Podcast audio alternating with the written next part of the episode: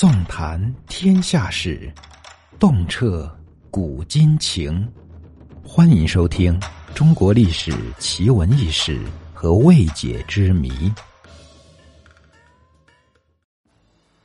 李自成的农民军原先都是一些穷苦之人，他们一路打进北京城，乍然间看到璀璨的宫殿跟貌美如花的女人，瞬间就失了心智。李自成不但没有约束手下。更是自己带头开始强占良家妇女，他们先是将明朝遗留的官员都抢掠了个遍，但凡有不从者，全家都要遭受灭顶之灾。如果遇上美貌的妻女，必定逃脱不了他们的毒手。等到这些抢掠结束后，李自成直接下令屠城。李自成手下有个叫刘宗敏的大将，他带着士兵闯进百姓的家中，不但肆意妄为的抢夺财物。更是强占他们的老婆跟女儿，有些女子性孽，在反抗当中咬掉了士兵的舌头，就直接被当场劈死。他们所过之处血流成河，一夜间就能将整个村子变成人间地狱。除此以外，李自成吩咐士兵去搜刮大明国库的钱财，就连一些小官员的家中也不放过。光是将钱全部抢来还不够，他还要用夹棍将官员的双手夹碎。整个北京城惨不忍睹，到处都是人们的哀嚎。李自成之所以这样做，是因为他们认为，这样能够让军队保持战斗力，让百姓都惧怕自己，就能将权力把控在自己手中。那么另一方面，李自成的军队有几十万人，养军队可不是小钱就能解决的事，只有烧杀抢掠，才能快速的满足这样庞大的需求。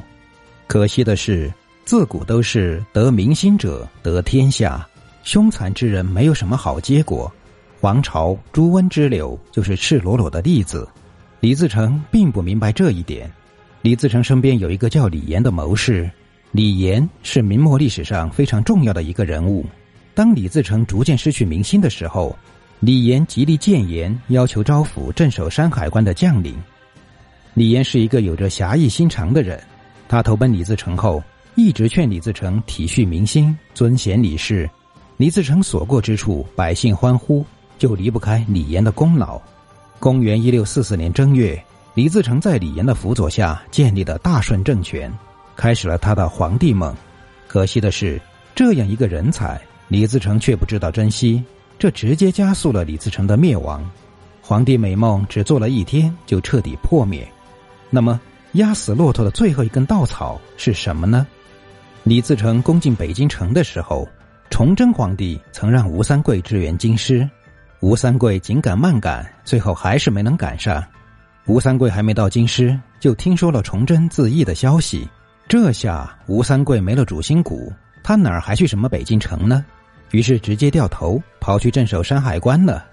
就是在这个时候，李岩多次劝谏李自成招抚吴三桂，但是李自成却没有听进去，他认为。山海关就是个弹丸之地，根本不足为惧。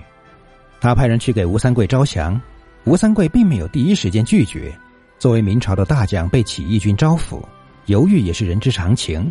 那么更重要的是，现在吴三桂的处境很尴尬，除了李自成，正在攻打大明的金兵窦尔衮也在招降吴三桂，这就是吴三桂犹豫的主要原因。也就是这个关键时刻，李自成干了一件蠢事。吴三桂还在山海关犹豫，却收到了从京城传来的消息，自己的家人正在被李自成的军队扣押、审问、拷打，自己的爱妾陈圆圆被李自成的部下强占了。受到这样的羞辱，吴三桂实在忍无可忍，于是主动联系金兵，让他们入关。金兵也是精明的很，他嘴上答应援助吴三桂，但是等到吴三桂跟李自成打的差不多了，再跳出来收拾李自成。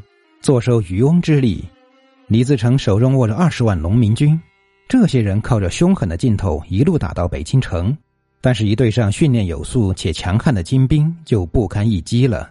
那么，这距离他建立大顺政权才仅仅过去四十天的时间。自此以后，李自成节节败退，他一路从关中退到湖北，在他撤退的过程中，与攻进北京城的时候根本不能同日而语。眼见李自成边打边退，百姓开始欢呼，这足以看见李自成在京城中引起了怎样的群愤。此刻的李自成算是彻底失败了。在逃跑的路上，路过湖北通城的时候，被乱军杀死，尸体被秘密埋葬。一个大好的河山就这样被李自成全部败光，他的皇帝梦也做了短短四十二天就消失殆尽了。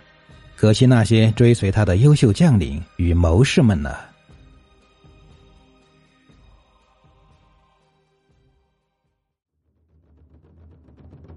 本集已播讲完毕。如果您喜欢本作品，请记得关注和订阅。